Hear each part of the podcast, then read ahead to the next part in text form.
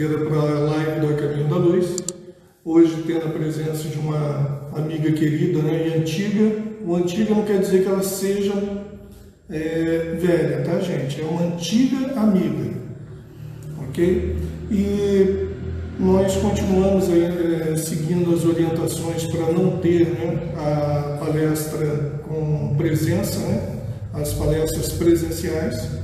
E assim que nós pudermos né, estar de volta aqui com os trabalhos da casa, é, com presença de público, nós estaremos avisando com antecedência.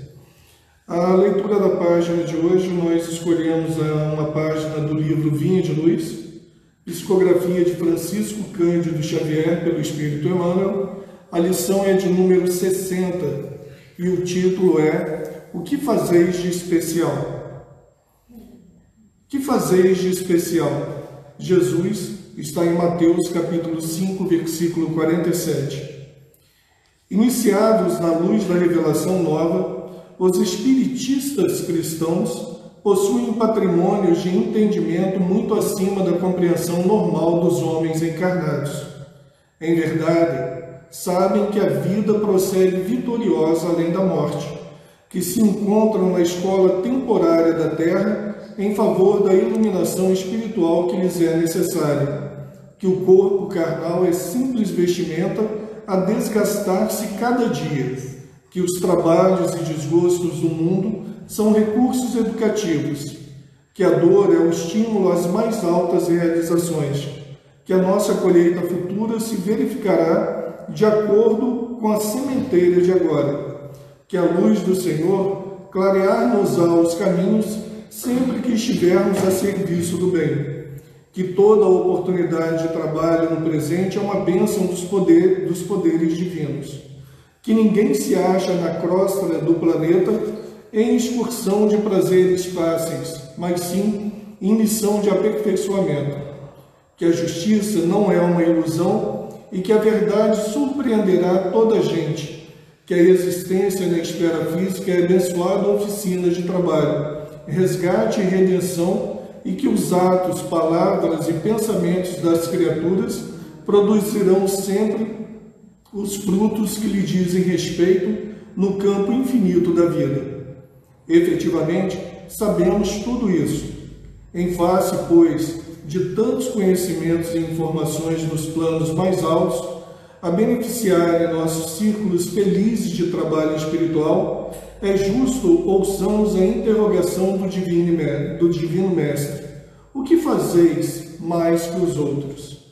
O alerta, né, dentro da, da mensagem dessa página, o que fazeis de especial, o que nós fazemos com esse conhecimento que nós temos mais do que os outros.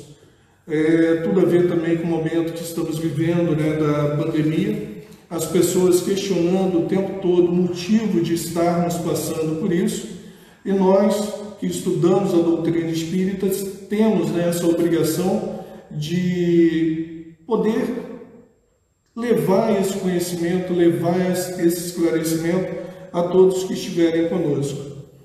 Gostaria de convidá-los agora para a prece inicial, aonde buscando mentalizar Jesus, nós pediremos, Senhor, que possamos estar neste momento envolvidos pelas vibrações de carinho dos nossos amigos espirituais, que a expositora da noite de hoje possa ser intuída e amparada, e que possamos, Senhor, neste momento, levar a todos que nos escutam, que nos veem, até os seus lares as energias salutares presentes neste ambiente. Permaneça conosco, Senhor, hoje e sempre, que assim seja. Na noite de hoje, teremos a Raquel Lino falando sobre o tema Muitos os chamados, né? Muitos os chamados, poucos os escolhidos. E vai ser uma palestra com certeza muito boa. E boa palestra para todos. Nos vemos em breve. Boa noite a prazer estar aqui nessa casa, né, onde fui evangelizada desde a minha infância até os meus 14, 15 anos, né, e aí precisei ir para outra, outra, outra, outro bairro e aí fui frequentar outro centro. Então, me sinto muito vontade de falar com vocês. É, como o Luiz disse, a gente vai falar sobre é, o capítulo 13 do Evangelho. 13 não, desculpa, 18. E ele se inicia com uma parábola, que é a parábola dos festins de bodas. Né? E essa parábola ela se dá como Jesus chega né, e fala para os discípulos que o reino dos céus se assemelha a um rei que preparou uma festa né, para comemorar a bodas do seu filho. E aí ele pediu para que seus servos fossem convidar as pessoas para essa festa.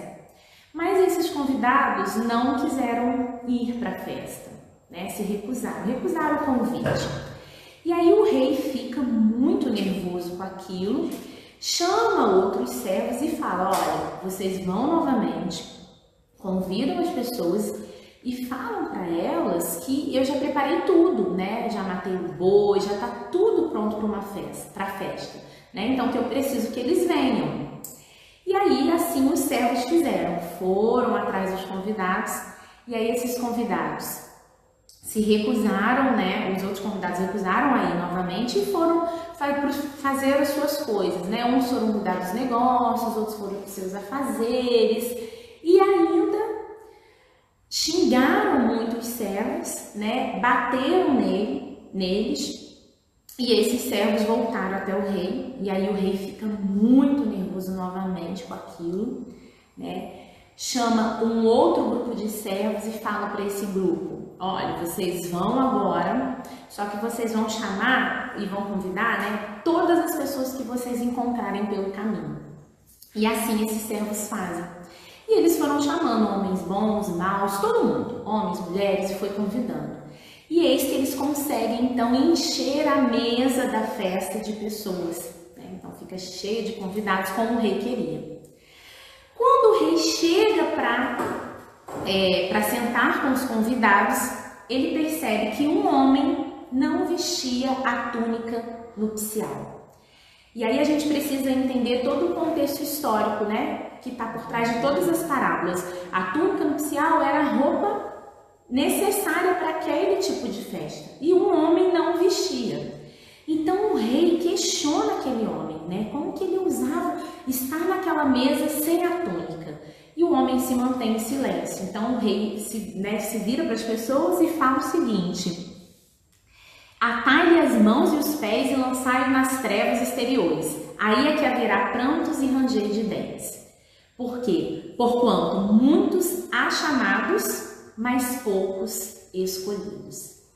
Então vamos entender o que, que representa tudo isso, né? Toda essa parábola, o que Jesus quis mostrar para nós.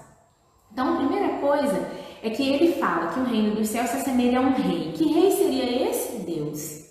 Que preparava uma festa né, para comemorar a bodas do seu filho, que seria Jesus. E o que representa a bodas? A aliança, a união. Então, o reino de Deus é quando a gente consegue essa união, né? É essa representação das bodas, que é essa união, mas com o quê? Com as leis divinas. Foi isso que Jesus quis mostrar para aquelas pessoas, né? Os discípulos que estavam ali. E aí, quem seriam esses servos? Né? Seriam os grandes profetas, os grandes espíritos que trabalham para Deus, né, que são os mensageiros de Deus aqui na terra. Esses seriam os servos. E os convidados, é aqueles que, que vão para os seus negócios, para os seus afazeres, simbolizam aquelas pessoas que se deixam levar pela distração, né, pelas distrações né, daqui da, do mundo material, pelos gozos das coisas materiais, pelas sensações, pelos prazeres e acabam se perdendo diante o chamado. Né? Então, esses seriam esses primeiros esses convidados que desistem aí, né? E os que foram chamados lá no iníciozinho representam o povo hebreu, que foi o povo, foi o primeiro povo a acreditar, né, na ideia de um Deus único. Mas foi um povo que se preocupou muito mais com o culto exterior do que em vivenciar aqueles ensinamentos. E aí a gente precisa se perguntar, né, onde a gente se encontra nesse contexto todo dessa parábola, porque ela não termina por aí. Quando o rei questiona o homem que estava sem a túnica, o que representaria essa túnica, né? Seria o que? A vestimenta espiritual. que está ligado à nossa pureza espiritual, né? E tem alguns aspectos aí que compõem essa túnica. Então é reti... um dos aspectos, né? É a retidão e a firmeza de caráter. Né? Então, se eu tenho aquele caráter eu me mantenho naquilo, né? porque eu sei que aquilo é o certo. A humildade também representa, são aspectos dessa túnica, né? dessa sinceridade espiritual, dessa pureza em espírito. A humildade, a bondade, né? o ser bom, o amor ao próximo, então, todos esses aspectos constituem a túnica, estar vestido com a túnica nupcial. E aí, quando a gente reencarna, a gente acaba esquecendo da importância dessa busca, né? Mas a gente teve aí um grande exemplo que passou por nós aqui na Terra, que foi Jesus. E lá no livro dos Espíritos, Kardec pergunta aos espíritos qual o homem, né, qual tipo de perfeição que a gente vai encontrar que Deus ofereceu ao homem para lhe servir de guia modelo. É a pergunta 625. E é a resposta mais curta do livro dos espíritos, né? Porque os espíritos respondem Jesus. Mas Kardec vem fazendo um comentário muito é, belo sobre que homem foi esse. Né? E aí Kardec vai falando da grandiosidade desse espírito que veio, que aceitou o convite do Pai para estar aqui num planeta muito inferior em relação à sua grandeza enquanto espírito.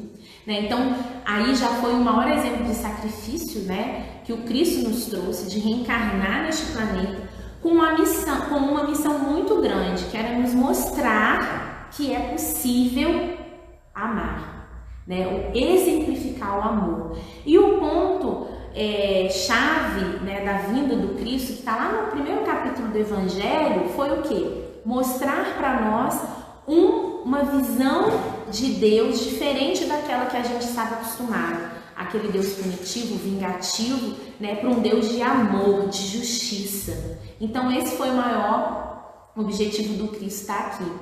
E ele teve vários momentos com vários personagens no, no Evangelho em que ele demonstra a sua grandiosidade e o ponto que o tratamento dele com as pessoas era um tratamento de pessoa a pessoa, né? Ele entendia as necessidades de cada um e assim ele também age conosco, né? E aí eu trouxe aqui alguns e a gente vai começar com Maria de Magdala e aí eu trouxe aqui esse livro que é maravilhoso, Boa Nova, para vocês depois aproveitarem aí a quarentena para ler, que é um livro muito bonito, né? E aí a gente vai só falar rapidamente o primeiro personagem, que seria Maria de Magdala ou Madalena.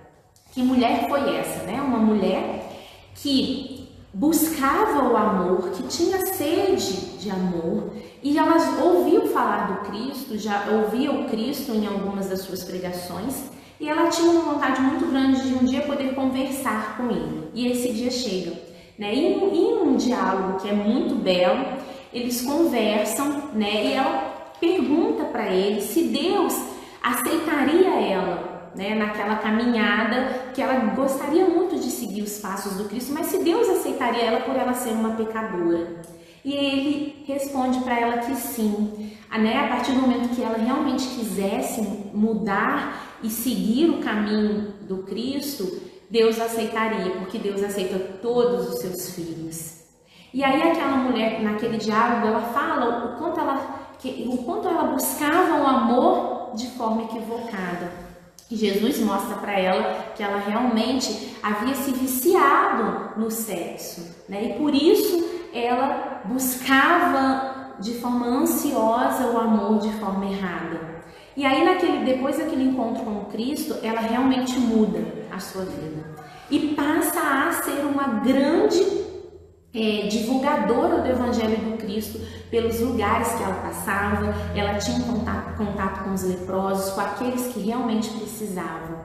E aí, Jesus né, é morto, é crucificado e ele escolhe exatamente essa mulher e aí nos dá um grande exemplo, né, do, do quanto a gente precisa quebrar os nossos preconceitos e olhar o outro como um espírito imortal. E ele escolhe exatamente essa mulher a ser a primeira que ele apareceria após o seu desencarne. Né? E aí o diálogo que eu quero ler rapidamente aqui, no, que é no finalzinho, que ele fala para ela, Maria, já passaste a porta, estreita, amaste muito, vem, eu te espero aqui. E aí a gente imagina, se fôssemos nós, né, ou se a gente trouxesse para os dias de hoje, se a gente olhasse essa mulher, que nos nossos julgamentos, né, era uma mulher da vida, será que a gente conseguiria enxergar nela esse potencial? E olha a mudança que ela fez, né, que ela teve na sua encarnação. E Jesus fez isso. Né? Haroldo fala que ele devassou o interior daquela mulher, ou seja, ele chamou e ela se colocou à disposição né, para seguir o Cristo e foi uma escolhida, né, no final da sua trajetória. Obviamente que ela não se tornou um espírito perfeito com essa encarnação, mas ela deu um passo muito grande, né? Então, esse foi o primeiro exemplo que a gente trouxe aqui do evangelho. Mas teve um outro também muito interessante que tem muito a ver também com o nosso dia a dia, que é o caso, a história de Zaqueu. E a gente também encontra nesse livro, que é no capítulo Servo Bom, e quem era Zaqueu, né? Um homem rico na época. E ele também se encantou com os ensinamentos do Cristo. E ele soube que o Cristo passaria por ali, por perto, né, onde ele morava, mas como ele era baixinho, ele sobe numa árvore para conseguir ver melhor o Cristo. E quando o Cristo se aproxima, ele sente a vibração do Cristo né? Ele sente uma energia muito forte.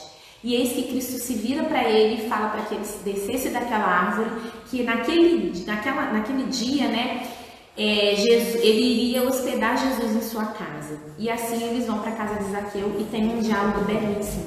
E Zaqueu abre o seu coração para Cristo e diz que, embora ele fosse tido pela sociedade como um homem de muitas posses, ele era um homem muito bom porque ele ajudava as pessoas, ele sabia empregar a sua riqueza, né? E obviamente os discípulos criticam Cristo, perguntam para Cristo: como assim?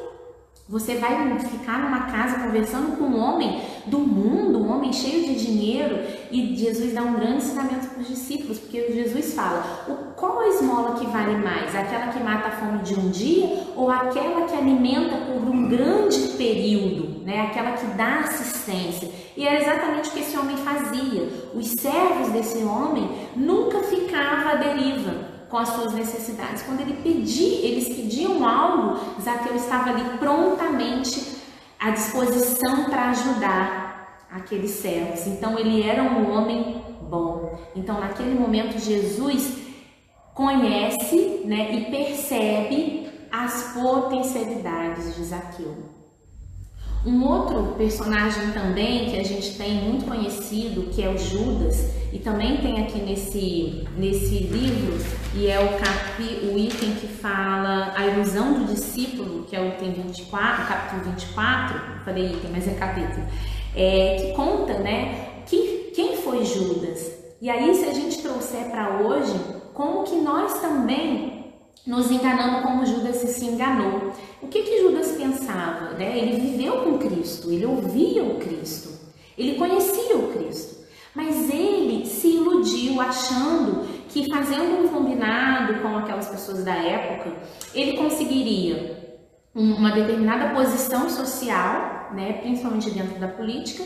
Ali ele conseguiria fazer as coisas que ele pretendia, que não eram ruins as suas intenções em relação a isso, ele ia lá, conseguiria soltar o Cristo e, junto com Cristo, conseguiria fazer o que eles pretendiam. Mas ele não entendeu que, na verdade, o Cristo veio para exemplificar o amor. Né? Judas simplesmente se iludiu e se deixou levar pela ilusão. Mas ele não, tão, ele não estava tão preocupado com o dinheiro, tanto que ele e a gente vê muito nos filmes, né, relatando, ele joga aquelas moedas fora quando ele cai em si. né? E acaba cometendo suicídio. Mas tem uma pergunta muito profunda que Jesus faz a Judas quando ele chega perto dele para beijar o seu rosto e dizer que aquele era o homem a ser preso. Jesus olha dentro dos olhos de Judas e pergunta: Amigo, a que vieste?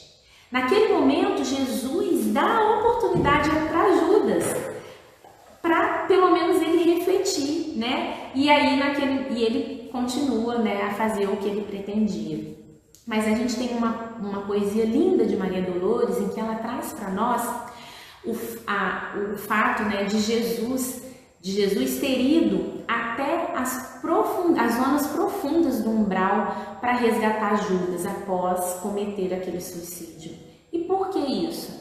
Porque Jesus entendia o que estava dentro do coração de Judas. É, e aí a gente vai percebendo e trazendo esses exemplos para a gente ver o quanto que o Cristo se preocupava com cada um e dava a cada um o que cada um precisava. E conosco não é diferente. Nós somos chamados a todo tempo, a todo momento. A página que o Luiz leu, que fazia especial, é muito clara quanto a isso. Nós espíritas temos um conhecimento fora do padrão, né? Fora do normal, quando, como eles colocam, como os espíritos colocam ali, porque a gente conhece a vida espiritual, a gente sabe por que, que a gente está aqui, a gente sabe que tudo tem uma que toda causa tem um efeito, que tudo que a gente faz, uma hora a gente vai precisar acertar. Então a gente sabe tanta coisa, mas saber tudo isso não adianta nada se na hora de fazer eu não faço. Como diz um grande amigo meu, o momento de tirar o evangelho do bolso e colocá-lo em prática, na grande maioria das vezes, a gente não consegue essa força, essa firmeza. E nesse capítulo, Kardec comenta que o Espiritismo ele vai multiplicar o número de cham dos chamados e pela fé que ele nos faculta, ele também multiplicará o número dos escolhidos. Porque ser escolhido, né, simplesmente ouvir o chamado e ir, como fizeram aqueles convidados, ah, eu vou, ok, aceitei ir na festa, vou sentar na mesa, não basta. Eu preciso ter a vestimenta, eu preciso ter essa sinceridade do coração, que está ligada a diversas virtudes que a gente precisa ir conquistando a cada dia. Né? Tem uma, uma página muito bela também, que está num livro se eu não me engano, Serviço Mediúnico do Raul Teixeira, que é pelo espírito, pelo espírito Hans Wig, que ele fala que as nossas, o desencarne, né, o fato, o fenômeno da morte, ele não muda as pessoas, né? A gente chega do outro lado exatamente da forma como a gente partiu daqui. Mas que a gente vai levar conosco a nossa bagagem espiritual. E que enquanto encarnado a gente precisa se preocupar com que a gente está enchendo essa mala, que bagagem é essa que a gente está levando. Porque as coisas materiais elas vão ficar, mas as lembranças que a gente deixar para aqueles que conviveram conosco, as amizades que a gente conquistou, as amizades sinceras que a gente conseguiu conquistar aqui, essas coisas a gente leva e o nosso crescimento enquanto espírito essa bagagem que a gente tem que estar se preocupando para que a gente possa chegar no mundo espiritual com essa bagagem bem cheia, né? Cheia dessas coisas espirituais. Então a gente precisa realmente pensar nisso, refletir bastante sobre esses conhecimentos, porque quando a gente chega aqui, a gente muitas das vezes esquece, né? Como está lá na pergunta do livro dos Espíritos, onde está gravadas as leis divinas? Nas nossas consciências. Mas muitas das vezes a gente despreza ou esquece essa lei que está lá, gravadinha, a partir do momento que fomos criados simples e ignorantes. Então a gente precisa relembrá-la a todo o tempo, a todos os dias. E todas as dificuldades que a gente vai passando, elas servem para isso, para a gente ir se aprimorando, né? Num capítulo antes desse, tem um item muito interessante que é o homem no mundo, que um espírito protetor vai falar para nós que para ser homem no mundo é preciso sacrifício. Então, olha que interessante, Jesus nos deu exemplos do sacrifício, nos mostrou o tempo inteiro estar aqui na terra não é não é uma coisa fácil, né? Não é simplesmente a gente deixar a vida nos levar, né? E a gente ir indo na onda, que é preciso muito sacrifício e que as dificuldades viriam, né? Então lá nesse item o, o, o Espírito Protetor fala para nós que para ser homem no mundo a gente precisa se sacrificar, se sacrificar diante as nossas necessidades e as nossas frivolidades, né? As coisas que não são importantes. Então, se sacrificar essas situações é o nosso grande exercício. E ainda fala que a gente precisa sacrificar com um sentimento de pureza que possa santificar essa ação. Ou seja, porque eu busco esse caminho até o Pai, então eu vou entendendo que tudo que eu estou fazendo está ligado a Ele. Né? Então, todas as coisas que a gente fizer no dia a dia, a gente precisa né, pensar o que Deus pensaria nesse momento, né? Se me visse fazendo isso, né? Será que eu estou seguindo as leis? Eu estou dentro? Porque a nossa consciência vai nos dizer. E para a gente encerrar, eu vou, eu lembrei de uma música que tem tudo a ver com, com esse tema e ela chama Chamado da Marielza, mas não se preocupe que eu não vou cantar, tá? Eu vou simplesmente é, falar ela aqui, não vou é, acabar com a noite de vocês com a minha voz. Mas então vamos lá, é uma música da Marielza, ela chama Chamado e ela diz assim: Então ele veio e disse já é hora de seguir e indicou o caminho tortuoso, mostrou-nos as pedras e os espinhos. E quando viu que o medo assolava os nossos corações, nos fez olhar o sol atrás dos montes e disse: Confiem e vão. Então viemos, porque ninguém resiste ao seu chamado. Voltamos à terra mãe que nos abriga, e por seu amor haveremos de amar e ao final da luta ele haverá de estar nos esperando. E erguerá a voz ao Pai no hino, e então dirá: Eis os seus filhos, enfim, em paz. Então viemos porque ninguém resiste ao seu chamado. Então viemos porque ninguém resiste aos seus chamados.